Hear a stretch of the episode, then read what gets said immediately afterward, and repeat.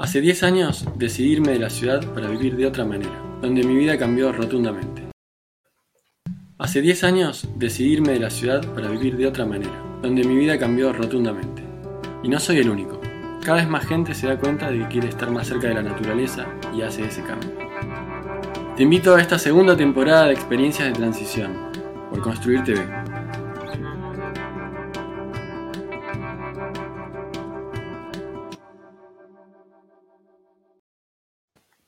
Hola amigues, ¿qué tal? Esto es Experiencias de Transición. Eh, nos juntamos aquí eh, en este ciclo para, compartir las aventuras y desventuras que tuvimos para, para elegir un camino, en este caso de, irnos de la City eh, o de, tener otra relación con, con la naturaleza. Y bueno, les confieso que hace mm, dos días yo cumplí años y se me ocurrió hacer como un chiste eh, donde dije, hoy es mi cumple, te puedo pedir un regalo, esto por, las redes, ¿no? Te puedo pedir un regalo, plantás un árbol por mí.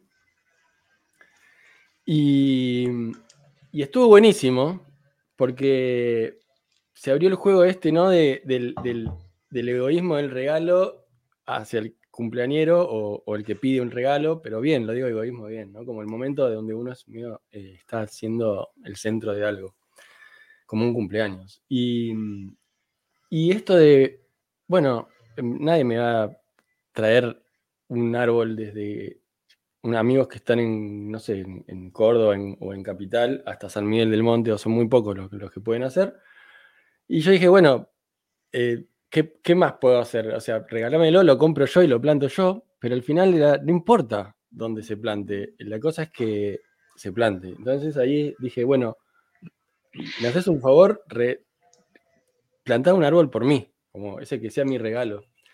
Pero fue un juego, ¿no? Y este, este pequeño, esta pequeña intro eh, viene para introducir a los, a los invitados de hoy, que son Juan Pablo y Lula. Hola, ¿cómo andan chicos? Hola, ¿cómo estás? Bueno, acá Juanpi y Lula están en, en Achira tras la sierra y, tienen, tienen una relación que ahora nos van a contar con los árboles, con las nativas, eh, pero no son oriundos de, allá. Eh, así que si, si no sé quién va a hablar primero, yo tiro la palabra. Les quería preguntar cómo fue el, proceso el llamado a la aventura, digámosle, de, querer irse de la City, ustedes estaban en zona norte, en el Olivos, ¿no? Y, decidieron irse a la naturaleza. Eso es un resumen para, para, empezar por esto, digamos. ¿Cómo, cómo, es que, ¿Cómo es que ustedes eligieron ese lugar? ¿O qué es lo que hacían en la cotidianidad para decir, acá no quiero estar? Yo, bueno. Em, y nosotros estamos...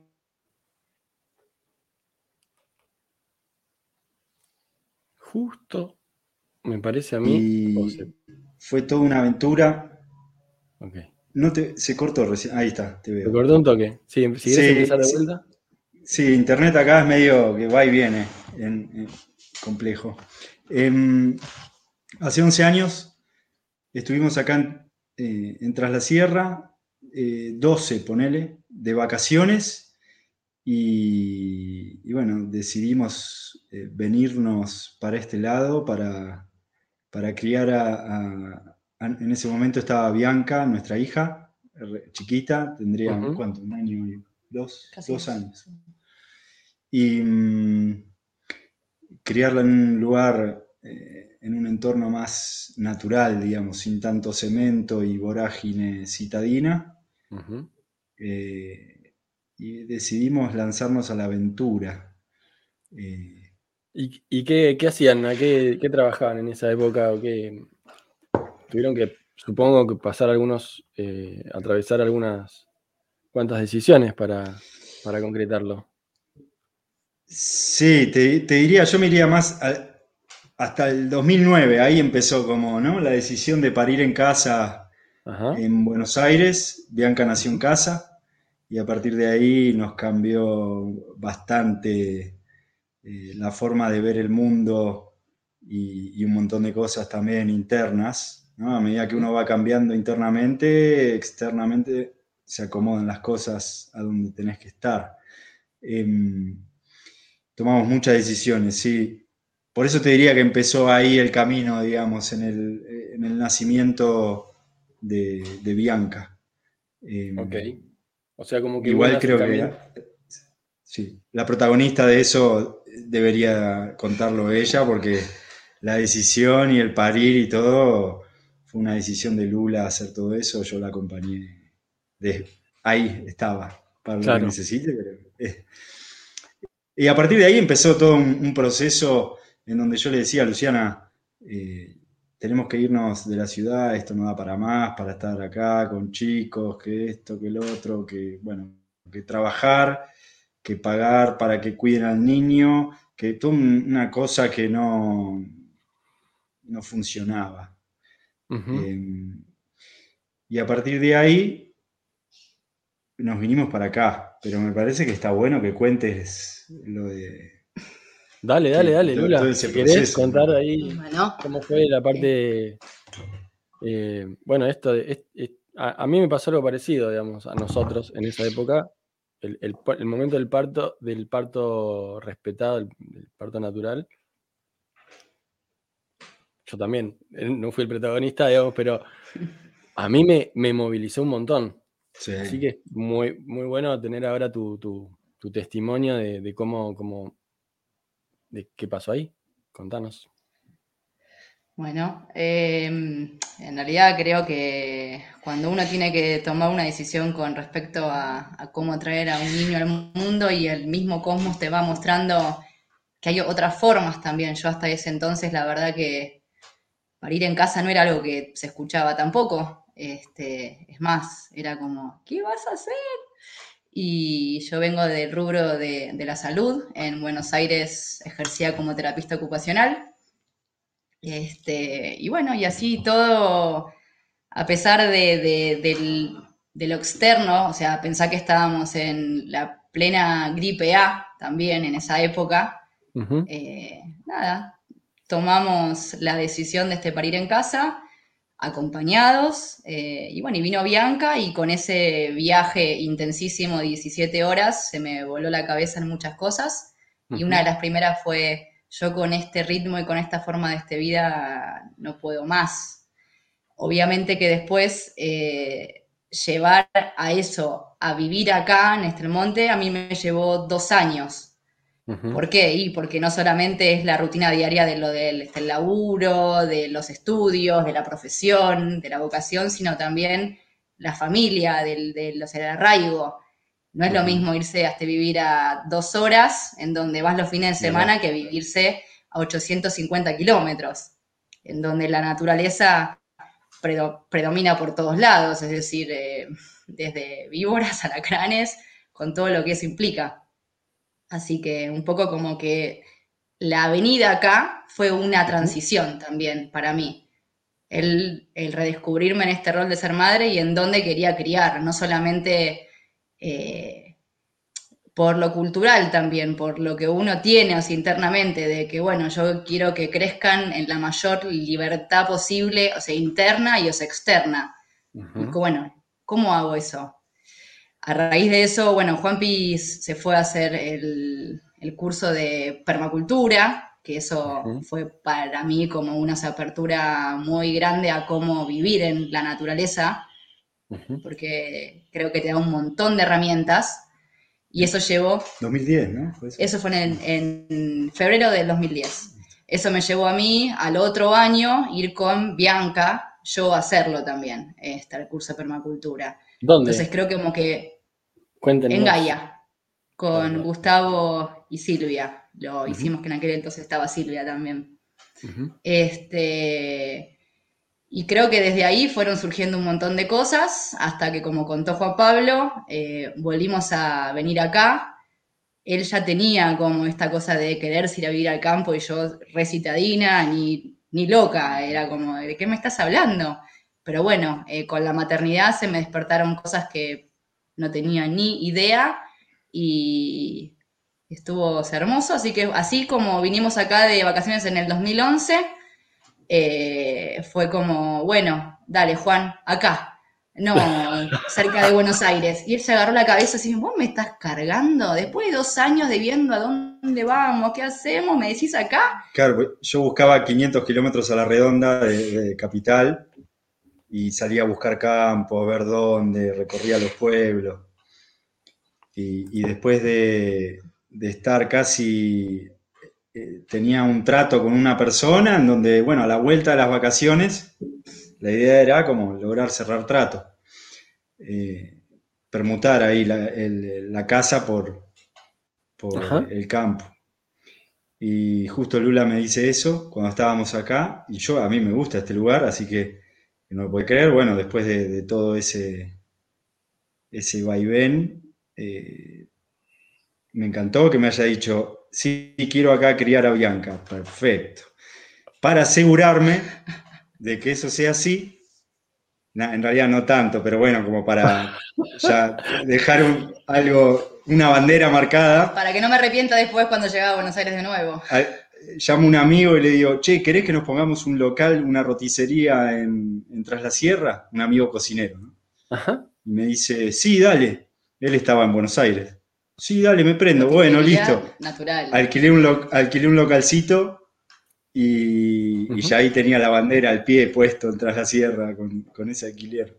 Así que yo me, vine antes. Con una combi, se, te vino con nuestra combi. Con una combi, hice la mudanza con una combi y armamos el localcito y, bueno, después en marzo llegaron ustedes. Habrá sido en diciembre que me vine yo y en marzo llegó. Febrero. Al toque. Sí. Al toque. Sí, acá lo que tiene tras la sierra, como es un lugar este turístico, todo lo que es diciembre, enero, este febrero, no es fácil encontrar lugar como para quedarse. Entonces, como para venir como familia había que esperar eh, a tener un lugar, que lo teníamos recién en, en febrero. Él estaba eh, durmiendo en este en la lugar y en la, en combi. dormía Así que... Y loco, a, la distancia eh, parece mucho, ¿no? Cuando estamos diciembre a marzo, viste, como toda la temporada, todo lo que uno pone ahí, todo el, todo el esfuerzo, la distancia, los chicos chiquitos, y lo contás 10 años después y decís al toque. Sí, sí, sí, sí. Por lo menos lo veo de afuera, ¿no? Sí, sí, sí, que pasa rápido. Hoy ya, después de todo el camino andado, después de 11 años, eh, la verdad que, sí, que decís, bueno, mira todas las cosas que pasamos, todo el esfuerzo que hicimos eh, para hoy estar más tranquilos, en un lugar donde eh, nos sentimos cómodos. La verdad que es mi lugar en el mundo. Me siento muy cómodo cuando estoy acá. No necesito ir a ningún otro lugar, no, me dan no me dan mucha ganas de moverme detrás. ¿Y, ¿Y ustedes ya conocían ahí, antes de tomar esta decisión, este, de estas ah. vacaciones? Sí, conocíamos de haber venido un par de veces de, vacaciones. Sí. Sí, las fotos de las vacaciones siempre eran los carteles de vendo, vendo, vendo, vendo. Él, por eso te digo que ya venía con ganas de irse a la ciudad. El tema que yo capaz no me daba cuenta, salvo cuando miraba las fotos de las vacaciones. Acá hay, acá hay un, algo recurrente, ¿no? Chicos, y eh, bueno, algo eh, interesante, ¿no? Esto como del, tema del trabajo, como que lo resolvieron, por lo menos, eh, eh, de ese paso de la ciudad al, nuevo lugar, enseguida encontraron ese, ese qué hacer que también facilita un montón, por lo menos relaja en la cabeza esa incerteza. ¿Cómo, ¿Cómo, fue con ese proceso del trabajo? Porque una cosa es al principio arrancar, la energía de arrancar, y algo también en temporada que después, bueno, sostener un local gastronómico, que esto, que los socios, que no sé qué. En mi, en mi caso te cuento un poco lo que era, eh, eh, lo que hacía en Buenos Aires, eh, siempre fui de, generarme el sustento por mi cuenta, así a nivel emprendedor. generaba un proyecto y lo llevaba para adelante.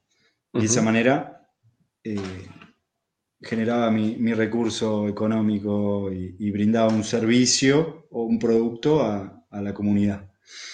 Em, y bueno, cuando llegamos acá, digamos, esa incertidumbre eh, no, está, digamos, yo de hecho me siento muy cómodo en la incertidumbre.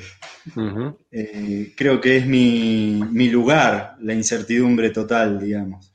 Me siento cómodo y a medida que, no hay incertidumbre me voy como poniendo incómodo, digamos, funciona al revés. Este, como seis meses en relación de dependencia, ¿no? trabajé solamente en, mi vida. Fue suficiente para darme cuenta en, lo personal, ¿no? Para darme cuenta de que no era mi camino. Em, entonces llegué acá y dije, bueno, voy a armar algo laboral y de paso aprendo a cocinar, mi amigo me enseña y estamos eh, ahí trabajando. Bueno, avanzamos, lo empezamos a hacer, estuvimos seis meses y mi amigo me, comenta que eh, estaba todo muy tranquilo en San Javier, que necesitaba la ciudad. Bueno, seguiré yo entonces. con, lo que me con lo que me enseñaste, vamos. Eh, y bueno, seguimos seis meses más, más o menos. En total fue un año. Sí, en realidad eh, Ari se fue después de la temporada, antes que yo ah, Ahí está, no fueron seis meses, fueron tres. Ari, duró en esa época poco. Eh, la sierra tiene esto también, ¿no? Que a veces uno se adapta y otro no, a veces toma uno más tiempo, es así. Bueno, pero hay árboles y hay golondrinas. Totalmente, exactamente. Y hay momentos. y hay momentos. Hay momentos. Sí, hay momentos. que sos golondrina y está bien y es cosa del que es golondrina. Y Así ustedes estaban para buscando buscando echar raíces, o por lo menos Así es. eso es lo, sí, sí. que parece. Correcto. y cuestión, em, en ese año nos contrataron para hacer un catering de casamiento también. Eh, así que sin ser cocineros, ni experiencia de catering, ni nada, nos mandamos para hacer el catering de casamiento y salió todo re bien, la gente muy contenta, los invitados muy contentos con la comida, la novia emocionada, llorando, abrazándonos, de lo lindo que salió todo. Eh, eso también fue una, linda experiencia, eh, de que hayan confiado en nosotros y, haber hecho eso. Este... Lula. Sí, eh, perdón, pasa que de alguna manera Ari, en este, la transición, Ari nos asistió en la transición con, la alimentación.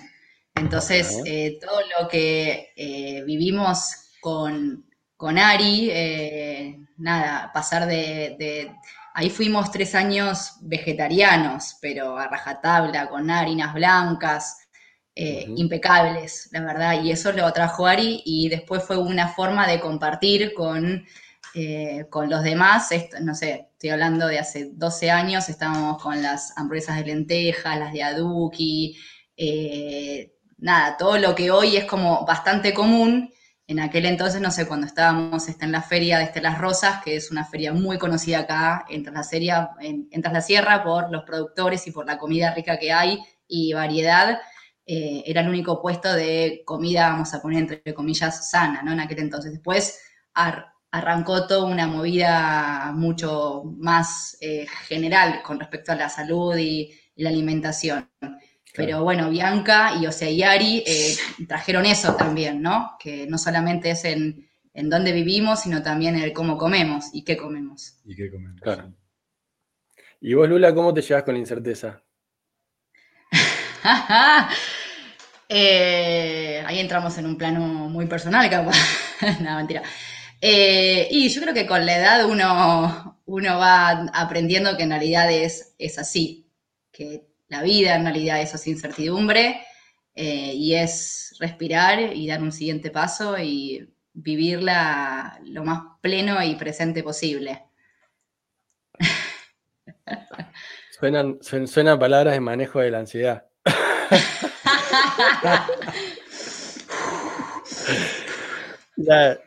bárbaro, me llevo bárbaro con la incertidumbre. No, chiste, chiste. Y bueno, eh, pero, a ver, hay, hay, una realidad que, o sea, acá el monte, eh, te pones en situaciones en donde lo que toca ese día toca. Acá de repente hay un incendio y hay, un incendio y todo se frena y es con eso también. Y bueno, es parte de, la incertidumbre. Sí, un poco, un poco uno va a buscar eso también, ¿no? Que no sabe, no sabe, cosas que no sabe, que están ahí. O sea, que sabe que están ahí, pero que no sabe cuándo van a aparecer. Mm. ¿Cómo, y, cómo les fue esos años? ¿Cómo, eh, ¿siguen con, ¿Ahora siguen con la gastronomía?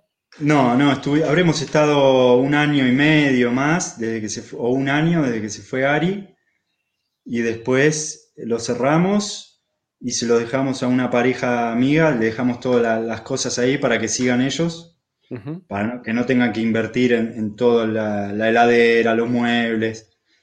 Siguieron ellos y nosotros lo que hicimos fue lo que veníamos a buscar, digamos, estar con Bianca y descansar de, la vorágine diaria, de, la ciudad, del agotamiento con el que se venía, eh, para entrar en otro ritmo, en otros tiempos, en otra conexión.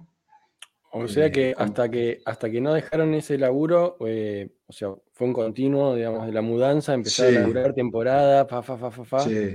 Y recién ahí empezaron a bajar. Igualmente, a mí me causa eh, gracia lo de descansar, porque en realidad eh, después llega nuestra segunda hija y, y llega a poner las manos en el barro eh, porque pudimos eh, poder, como que encontramos un, eh, lugar acá, o sea, y empezar a construir un hogar con lo que eso implica acá, digamos, en el lugar en donde estamos, hubo que hacer este camino con pico y pala, no había nada, o sea, uno viene de la, de la ciudad y abrís una canilla y dices, ah, hay agua, pero acá fue, no, no, cómo traigo el agua, cómo hago este, el camino para que no se me destruya el auto, eh, y yo con el bombo, digamos, ¿no? Eh, por eso digo lo de este descanso, entre comillas, porque arrancó una etapa maravillosa, eh, que es ponerle el pincel al,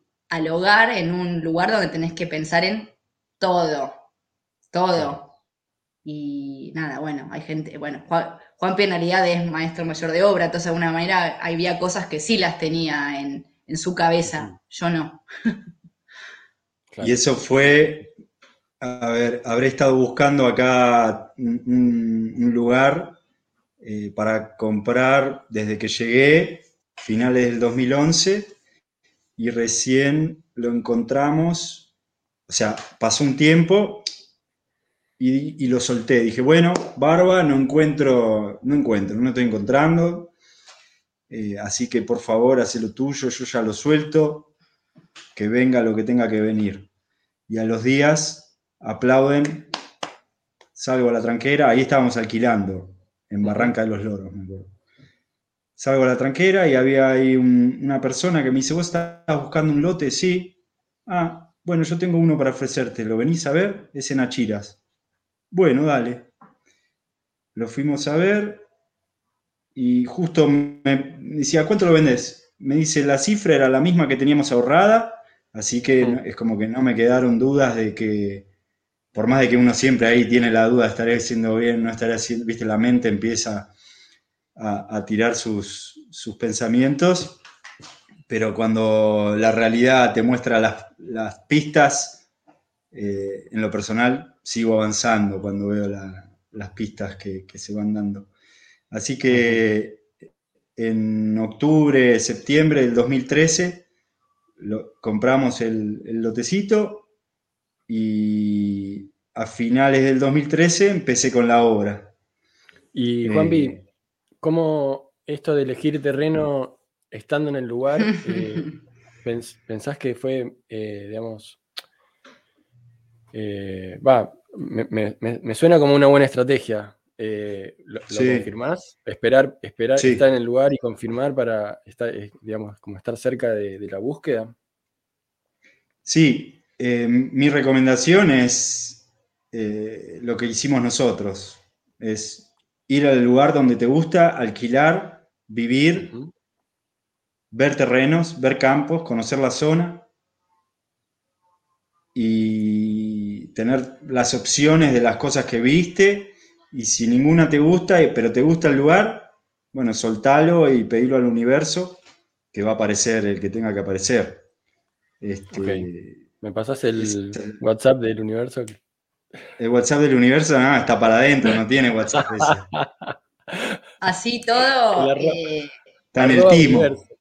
Está en el timo Así todo como el WhatsApp del universo es en ese momento presente. nosotros en aquel entonces teníamos una nena de tres, una sin camino, pensábamos en homeschooling, no tanto en otra escuela, y después la vida acá en el monte, el, que no es lo mismo criar con red de abuelos, tíos, primos, que toda una red nueva. Eh, a mí por lo menos me te llevó a, no, yo no puedo ser madre, eh, esa maestra, eh, todo, todo junto. Necesito tener también un espacio para mí, por lo menos, o sea, a mí en lo personal, porque era como mucho también y la elección desde el terreno a veces es, la escuela?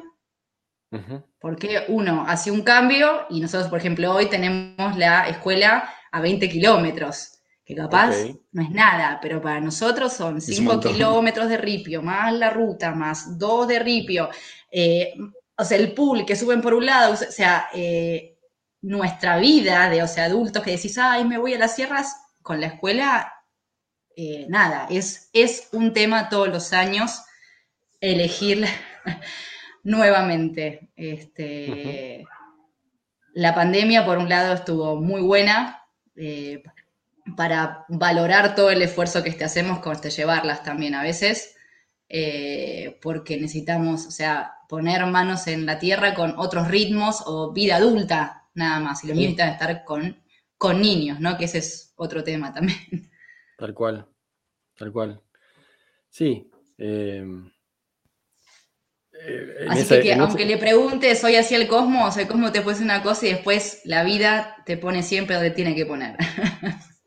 sí, sí, no. A eso, eso voy, ¿no? Como eh, de esto de del deseo y de las respuestas eh, que a veces le llamamos como el universo, ¿no? Como que em, me gusta, me gusta ir cómo son las percepciones de distintas personas respecto a eso. Yo también tengo, viste, como, bueno, cada todos tenemos, le hablamos a algo que, no nos responde, pero sí nos responde, digamos. Pero, eh, pero a veces me viene esto como de, eh, de, que, esto que decías vos, ¿no? Como que pensaste en un montón de cosas y, tal vez te basaste en algo que uno pensó que iba a ser así siempre y de repente una de esas cosas cambia porque uno cambia y, te, cambió, te, cambió todas las variables.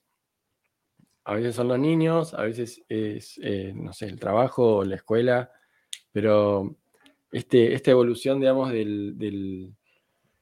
Eh, o sea, no es para juzgar el terreno de ustedes, pero de repente esto de, tener en cuenta la escuela es como un, es como, es otro de los factores que, te hace eh, apreciar o no un terreno, ¿no? sí. No solo es la naturaleza, sino esa parte social. Sí, o puede ser la cercanía al pueblo para no poner hasta la escuela en un lugar como tan importante, según cada uno, ¿no? Sí. Bueno, pero es la educación al final, digamos. Y la sociabilidad dentro de la parte de la educación. ¿O no? Dale, dale, dale. discrepemos. no, no. Eh, a ver, creo que las escuelas son hoy, hoy por hoy, el lugar más importante a nivel social que tienen los niños en todos lados, más que nada en Argentina, de alguna manera. Eh, las plazas en realidad cuando los chicos están en la escuela están vacías. Eh, entonces, lo social hoy va muy fuertemente con eh, la escuela. Pero cada padre puede, o sea, optar por un montón de otras formas de sociabilización. Para mí la educación es en casa y la escuela lo que hace te da herramientas para eh, como sería desde el, desde el aprendizaje y los académicos. Por eso es tan importante poder estar y convivir con la familia y en, la rutina diaria eh, de, la familia. De ahí para mí viene la verdadera educación y, bueno, por lo menos la que yo elijo. De una, de una. Chicos, ¿y cómo yo em, em, empecé con esta, con esta anécdota de mi cumple y, y, mis regalos de cumpleaños que al final muy pocas personas me regalaron un árbol? Pero nos vamos un poquito ahí en el tiempo a, esta nueva etapa eh, que, me parece muy interesante. ¿Cómo empiezan a, relacionarse con, los árboles y con las nativas eh, que los lleva a este proyecto de Argentina Planta? Y primero nos relacionamos con, las nativas viviendo acá en el monte, ¿no? Es como... Eh, al vivir en, el bosque nativo de, Córdoba, acá entre la sierra, empezás a, percibir ciertas cosas de, vivir en el bosque, de los árboles, de, cómo se mueven, del crecimiento, eh, cosas que, las percibís porque los ves todos los días. Entonces, ves el cambio del árbol y, está, es interesante todo, todo el el ciclo ¿no? anual, las distintas estaciones y, demás. Eh, el oxígeno, por ejemplo, cuando salís a la mañana, eh, hay, e, el oxígeno es diferente a la tarde. Entonces, em, esa fue la, primera relación con, las nativas, están viviendo, habitando o conviviendo con ellas. Y en el 2018 surge lo de Argentina Planta, que en realidad era, en aquel entonces era solo Córdoba Planta, que era, eh, bueno, una relación más con los frutales, con los árboles frutales exóticos, ¿no? La fruta que comemos habitualmente, que es manzana, pera, naranja, eh, que vienen la mayoría, ¿no? por ejemplo, todo lo que es cítrico viene de Asia, Hmm. No, son de acá, originarios. Pero bueno, son los ¿Y qué pasó ahí? ¿Qué pasó con el Córdoba Planta? ¿Cuál fue la Y bueno, hicimos un, hicimos un PowerPoint en donde pusimos un...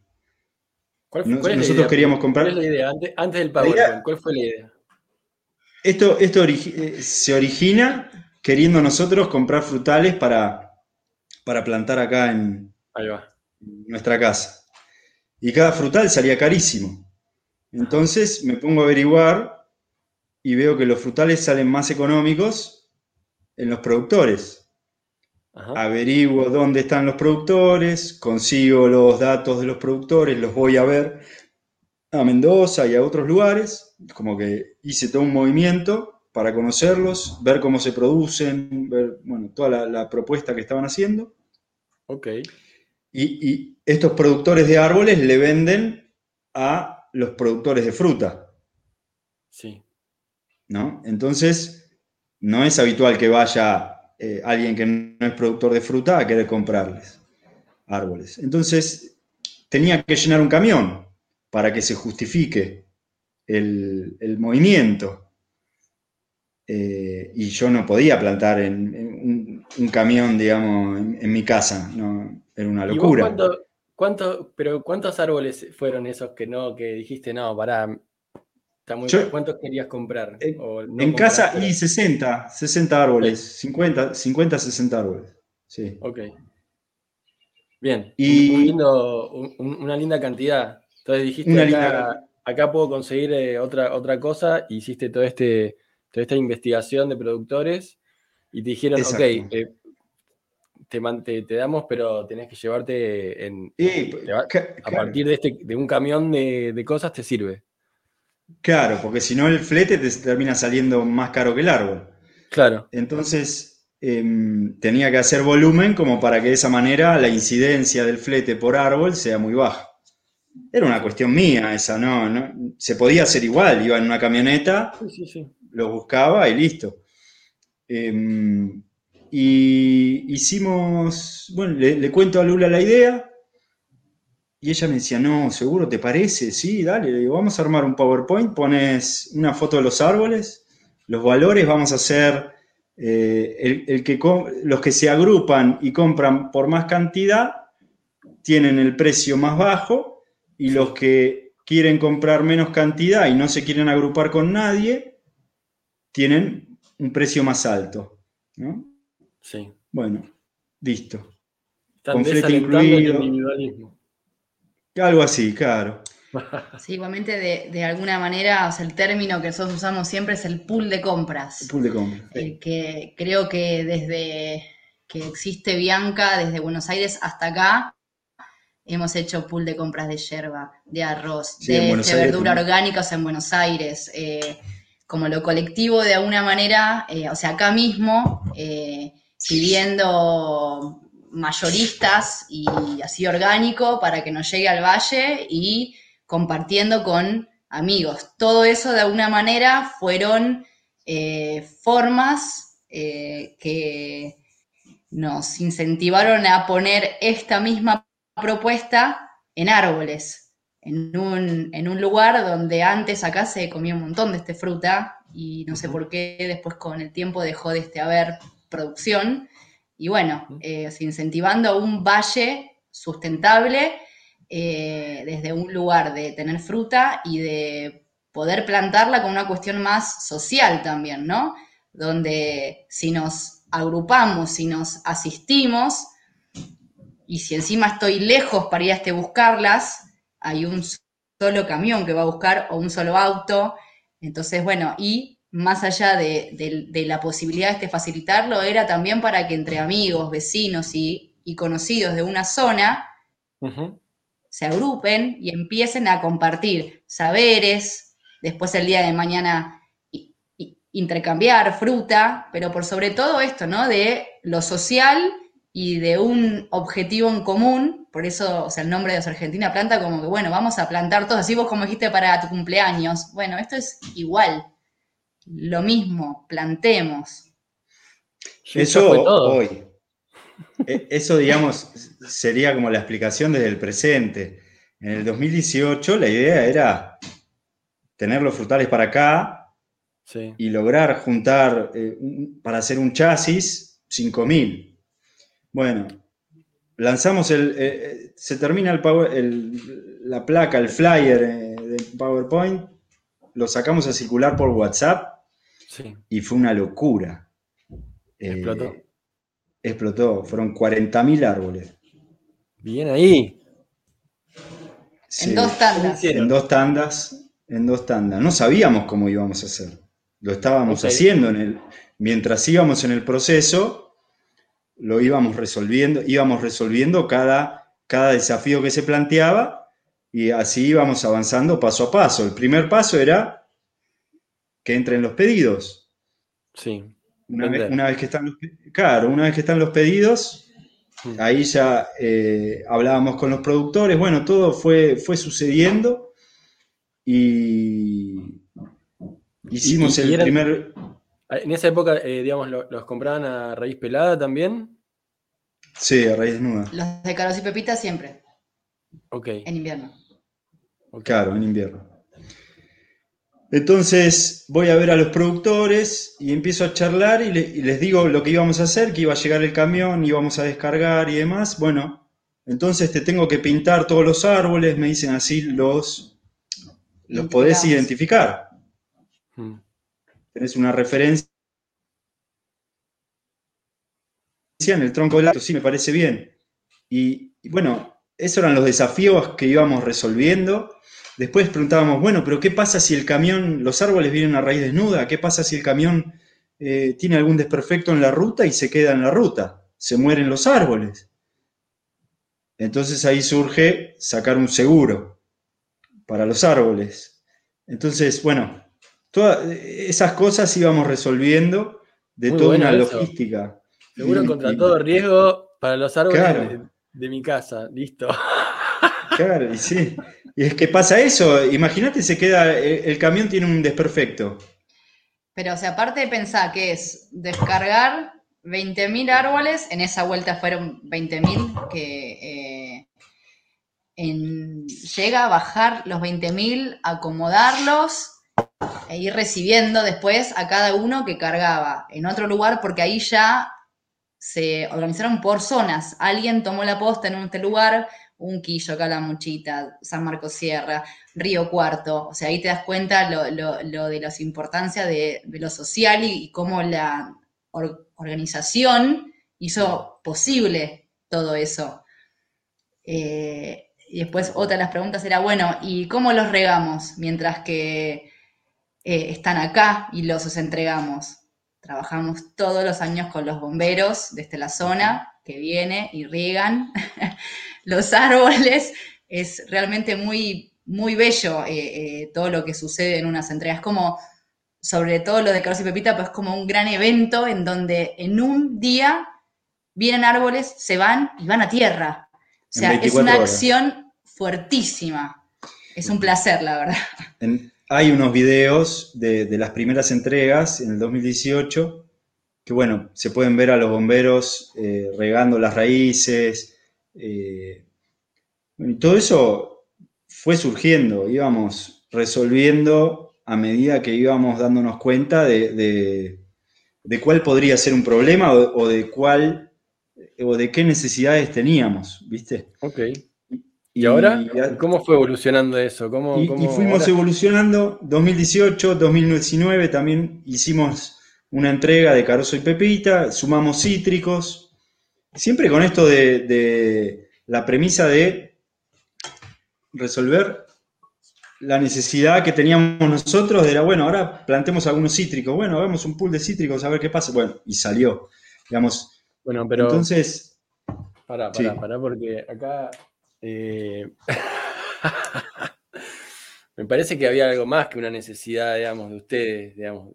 O sea, la necesidad de ustedes iba más allá de, plantar los árboles, porque si no te, te, plantás los árboles, plantás menos, no sé, es como que no había algo más. Sí, mi, a ver. Mi, necesidad, digamos, o, en realidad mi, desafío eh, era trabajar, es trabajar en la soberanía alimentaria de la región. Es lograr de acá eh, a veintipico de años, casi sería un laburo de, por vida, tengo 40, eh, lograr generar una abundancia sustentable en lo que refiere a la producción de alimentos en la zona. Eh, entonces, eso era una, es una motivación eh, personal y en la cual sigo trabajando, digamos. Eh, ¿Cómo me gusta hablar con gente que, habla mi, mismo idioma? Porque... y estas son todas malas influencias de la permacultura, se dan cuenta, ¿no? Sí, sí, de, Ramírez. No, de la permacultura, porque... Ya sé, no, yo hice el curso ahí con Ramírez. Está bien, pero mira, o sea, bueno, yo tengo ganas de en los próximos 20 años dedicarme a la soberanía alimentaria de la región en la que vivo. ¿Viste? No sé, o sea, no es, una frase común, digamos. Pero depende el, tipo de gente con el que uno hable. Si, si hiciste un curso de permacultura, es mucho más probable que largues una frase así, que suena loca, pero no lo es. Sí. A que no. Así que bueno, bien, bien, bienvenidísimas esas, esas frases, esas, esas motivaciones. Y, ahora en qué andan, chicos? ¿Cómo, es el.? Hoy lo que creo es que la tecnología nos puede asistir de una forma em, muy importante, sobre todo la tecnología de comunicación, los aparatitos, las pantallitas, nos puede asistir de una forma muy trascendente para organizarnos regionalmente, no a nivel ideológico. Los medios de comunicación para organizarnos la sociedad civil en forma concreta. En este caso, plantar árboles. Digamos, eh, no, me quiero meter con, ideologías y, discutir o debatir a través de la tecnología por ideología, porque no va para mí. Yo creo que el debate de ideologías se debe hacer en persona. sintiendo al otro, sintiendo la energía y, sin un, medio eh, de pantalla por el medio. Eh, mi visión, ¿eh? Sí, sí, sí. Este, por eso es como que le doy importancia a, la comunicación y a la tecnología que hoy está al alcance de la mano para organizarnos en forma eh, concreta y con resultados concretos. Ok. Eh, como que me quiero mantener ahí, ¿viste? Sin salirme de ese carril. Y entonces, ¿el proyecto tiene alguna vista de evolución en ese sentido? Digamos, por ejemplo, pienso, no sé, una aplicación donde vos puedas ping, ping, ping, empezar a pedir. Claro. La, la, idea es empezar a organizarnos para poder replicar el modelo del pool de compras de árboles frutales, de árboles nativos eh, y, de otras aromáticas y de otras cosas que iremos agregando. Eh, y utilizar la web o una aplicación para que eso suceda. Hoy está todo centralizado por, WhatsApp eh, y, a través de ahí gestionamos todo, pero la idea sería simplificarlo aún más para que la misma gente se pueda agrupar por geolocalización y, que nosotros no tengamos que estar derivándolos a, grupos cerca, ¿viste? esa sería la idea como como esto que te contaba antes, la premisa esta, la, tecnología para algo en concreto. Eh, esto se trata de plantar árboles, agruparse para plantar árboles, nada más. Sí, y también la tecnología como una herramienta de comunicación para poder compartir eh, videos sobre cómo plantar, sobre cómo cuidar tu árbol, mm. sobre cómo poner el, el bioinsumo, sobre cómo cuidar la tierra, eh, lo mismo, por lo menos en, este, en mi caso, que no, no, es que vengo así del campo ni nada por el, por estilo, y cada día estoy sorprendida de lo que aprendo en, en, cada pool, por cada pregunta que me hacen, eh, y que voy y la contesto, y desde ahí es que puedes encontrar en el canal este YouTube de la Red Argentina Planta sobre abono, sobre poda, como que la intención es realmente no solo plantar, sino cuidar a esos seres vivos y aprender a convivir y a observarlos y volver a una, sea, agricultura más ancestral de la convivencia con este nuevo ser que está en nuestra casa, o, en, las escuelas, o en, la cantidad de lugares eh, que se acerca gente. Eh, a mí lo que más me inspira de este, este proyecto es la parte social, la, biodiversidad de gente que quiere eh, tener su árbol, sea, sea en tierra o sea en maceta, y, pasar por esa experiencia que es desde que lo planto hasta que me da fruto, ¿no? Que creo que es interesantísimo eh, hacer todo ese, ese ciclo, porque hay que tener paciencia, mucha también, que es también como una forma de volver a valorar un montón de cosas. No es que voy al supermercado y agarro la manzana, no, para eso tuve que pasar un montón de estaciones de cada año para que esa flor sea lo que después voy a comer. Y si encima cuidé la tierra y hice todo en forma agroecológica, es manzana en serio. Por lo menos eh, para mí es lo mejor que me pudo haber pasado eso. Qué buenísimo. Me gusta, me, gusta para el título de, esta charla, manzana en serio. bueno, pero porque es muy loco, porque uno deja de saber cuál es el verdadero gusto de una lechuga, de un montón de cosas, simplemente porque, bueno, estamos intoxicadas de alguna manera. Eh, no sé. Los invito a hacer la prueba igualmente. ¿eh? lo original, lo originario, ¿no? Lo, la fuente, la fuente madre. Eh, porque, no sé, no sé si entrar, no sé si es un debate, estoy divagando, pero esa otra lechuga o ese otro tomate sin sabor también es real. Sí, es real. Está ahí, está ahí, la estás jodiendo. Entonces, hmm. eh, chicos, bueno, ya para ir cerrando, eh, una pregunta que... Igualmente, perdón, Nico, que te, o sea, interrumpa.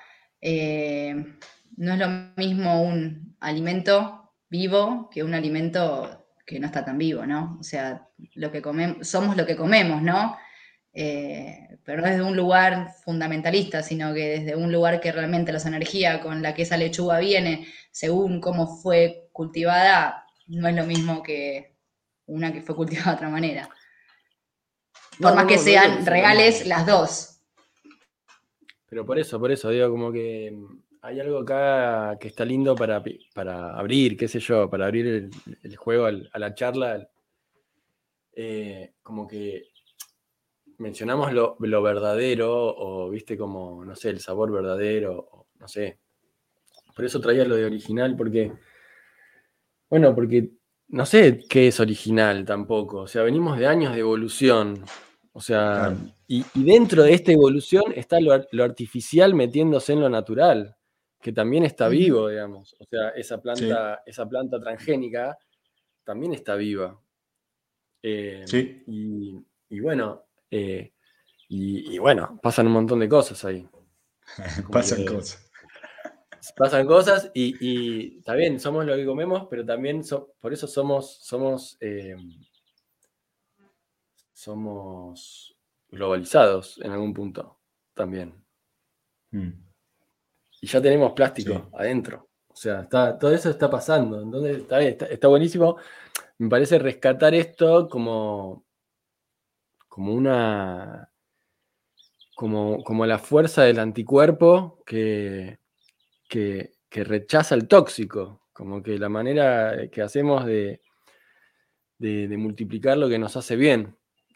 Hmm. Así que me encanta lo que están haciendo. Eh, me encantaría sumarme eh, acá, con, en San Miguel del Monte, hacer alguna, hacer alguna movida. Bueno, ya les voy a pedir asistencia, seguro después de este. Dale. ¿Nos quieren dejar algún... Bueno, ahora al final nos dejan el, Argentina Planta las, las, las, dónde contactarlos. Y, lo último con lo que quería ir cerrando es el tema de, del cambio climático. Esta temporada está un poco más tirabomba que la otra. Digo, en esta temporada de experiencias de transición. Y, y ando preguntando de esto, ¿no? ¿Cómo, cómo viven ustedes eh, esta info que está dando vuelta, que seguramente no es algo nuevo para ustedes, pero que sí está calando en mucha gente que, se, que ahora que salen los informes del cambio climático y, no sé, Alemania quiere pasarse toda energía eléctrica y no sé qué, y, salen como pildoritas de información, mientras nosotros sabemos que estamos en el horno. ¿Cómo les pega mm. esto a ustedes viviendo ahí y haciendo lo que hacen? Mira, yo desde el 2001 aproximadamente, a partir de lo de las Torres Gemelas, me empecé a meter un poco ahí en, investigar un montón de, cosas. Una de esas cosas, soy escorpiano, así que imagínate que investigué a fondo. y si para eh, plantar un árbol te vas a, Mendoza. y no uno, un montón. Este, no, bueno, pero dijo, Sí, sí, sí. Em, yo creo que el, cambio climático no lo genera el hombre, son ciclos del, planeta. Eh, el hombre sí asiste a, que el cambio climático sea más intenso o no, mi creencia es que estamos dentro de un ciclo grande eh, de más de 100.000 años y ahora estamos eh, en un momento de cambio donde vamos a empezar a entrar, desde mi punto de vista, a un eh, ciclo de mini era glacial. Buenísimo, entonces. Sí, el problema son los administradores al poder. Pero, bueno, pero mientras no haya calentamiento global es mucho más sencillo que, si, hay glaciación es mucho más sencillo que el calentamiento. Sí, yo no creo en el, calentamiento global. Creo que de hecho el planeta se está enfriando más que calentando. Eh, eso, por supuesto, sí creo en el cambio climático y en los eventos extremos del cambio climático, que eso significa mayor temperatura, menor temperatura, eh, tormentas fuertes, eh, en, eventos extremos que genera el cambio climático. Em, no sé si es mejor o peor, lo que sí creo que, que la humanidad en los próximos seis o siete años, te diría de acá al 2030, eh, vamos a vivir unos años que jamás hemos vivido. Mm, digo jamás, me refiero a, nuestros padres, nuestros abuelos, digamos, a, los seres humanos vivos no vivieron lo que vamos a vivir. Eh, y esto se va a dar por eventos extremos de clima. Y eh, un ejemplo de eso es lo que puede llegar a pasar con, con la isla que está en erupción ahora, Palma. Eh, no sé si estás al tanto de eso. de, Cumbre Vieja. ¿No? No, no. Ah, mira. Bueno, Cumbre Vieja es un volcán. Hace 15 años me puse a investigar, bueno, eh, ciertas cosas y llegué a el volcán Cumbre Vieja eh, que descubrieron unos científicos ingleses que tiene una grieta que va de punta a punta de la isla y estos científicos armaban una hipótesis que si había una erupción y sucedían ciertas cosas como terremotos, erupciones, y el agua que está abajo empieza a hervir, genera presión, se empiezan a abrir nuevos conos, perdón, conos no, nuevas eh, grietas de erupción donde sale lava. Bueno, todo, todo está pasando hoy, digamos. Sí. Entonces, si eso sucede, el riesgo de que la mitad de la isla se meta en el mar, se derrumbe y se meta en el mar, es altísimo. Esa isla cuando cae en el mar, esa montaña cuando cae en el mar, generaría una ola de más o menos 500 metros de altura. Ok. Que le, pega, que, va de lleno a todo lo que es el continente americano. Nueva York, y ahí para abajo, Centroamérica, el Caribe, y la pancita ahí de Brasil también recibiría algo. Em, entonces, lo que quiero traer a colación es que ese tipo de eventos hmm. es muy probable que empiecen a suceder en los próximos años eh, debido a lo extremo del clima que está sucediendo, del clima y del mismo planeta, ¿no? que está en cambios eh, cósmicos, sí, en transición. También está en transición. planeta en transición, se llama la próxima Así temporada. Entonces, bueno, no, eso. Me gusta, compartirte eso, digamos.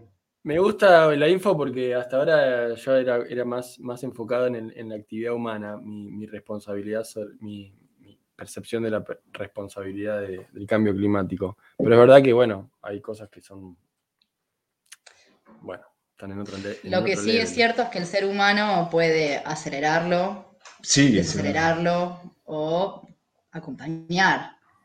O sea, somos seres que intervenimos con la naturaleza, por supuesto. Sí, sí, yo creo, a ver, no estoy diciendo que el humano no es responsable, por supuesto es responsable pero es responsable en la contaminación, es responsable en la deforestación y, en la emisión de CO2. Ahora, la emisión de CO2 del ser humano no genera el cambio climático.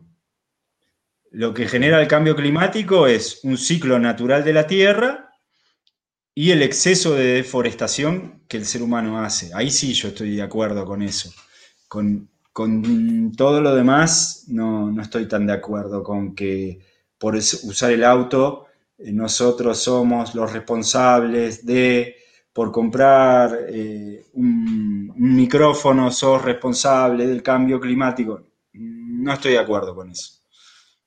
Eh, creo, que, creo que es más importante enfocarnos en lograr plantar árboles y armar bosques y creo que la tecnología en eso nos puede ayudar muchísimo para llevarlo adelante, más que en, hacernos sentir, en comunicar, hacernos sentir culpables de comprar un micrófono o una bolsa en el supermercado, digamos. Eh, esa es sí, sí, bueno, la que la culpa no, no, No es un buen, un buen motor, digamos. No, te baja la vibra. Te baja la vibra. Entonces, por eso lo utilizan como estrategia. Bueno, genial. Lula, ¿vos querés agregar algo de este tema del, del cambio climático y de la transición planetaria? Eh, yo sé que se vienen tiempos para seguir creciendo a pleno. Para mí es importante enfocarse en lo que sí, en lo que sí podemos y como en lo concreto. Yo siempre digo, soy madre de dos niñas y es re importante poder transmitir eh, que más allá de que se vienen tiempos difíciles, siempre hay algo que uno puede hacer y aportar y que eso es exponencial, como no paralizarnos, sino seguir eh, con lo que uno quiere, intenciona y o sea apuesta. Eh, y para eso necesitamos trabajar a nivel vincular y ese humano por sobre todas las cosas. A pleno. Lindas palabras. Bueno, chicos, muchas gracias por hacerse el tiempo para, este, para este, esta conversa, para compartir lo que están haciendo. Seguro que alguna persona los va a contactar. Eh, ¿Nos quieren dejar su contacto en las redes y la página de, de Argentina Planta? Sí. Dale. ¿Te decimos ahora? Sí, por favor. Como verás, no somos muy de... de eh, ¿Para qué me voy a fijar bien? No, yo tengo el, No me acuerdo Instagram- bien cómo es el nombre de... De- arge- argentinaplanta.com, Sí. Y, Y, Red Argentina mm, Planta en Instagram. red en Instagram, exacto. Bárbaro. Así es. Bueno. Sí. Y ya- si no, también, Sí, Ya está. dale. Y, y si no, Nico, este también por WhatsApp, que me van a encontrar a mí del otro lado, que es lo que más estoy, es en mi teléfono de contacto, que es el de la red Argentina Planta, que es 3544-410014. Bueno, que ahí sí como, en, como en los viejos que tiempos. Como en los viejos tiempos donde se decían números de teléfono en la radio. Bueno, Totalmente. muchísimas gracias eh, y nos estaremos viendo. Dale, nos vemos. Gracias. Gracias. Bien. Hace 10 años decidí irme de la ciudad para vivir de otra manera, donde mi vida cambió rotundamente. Y no soy el único. Cada vez más gente se da cuenta de que quiere estar más cerca de la naturaleza y hace ese cambio. Te invito a esta segunda temporada de experiencias de transición,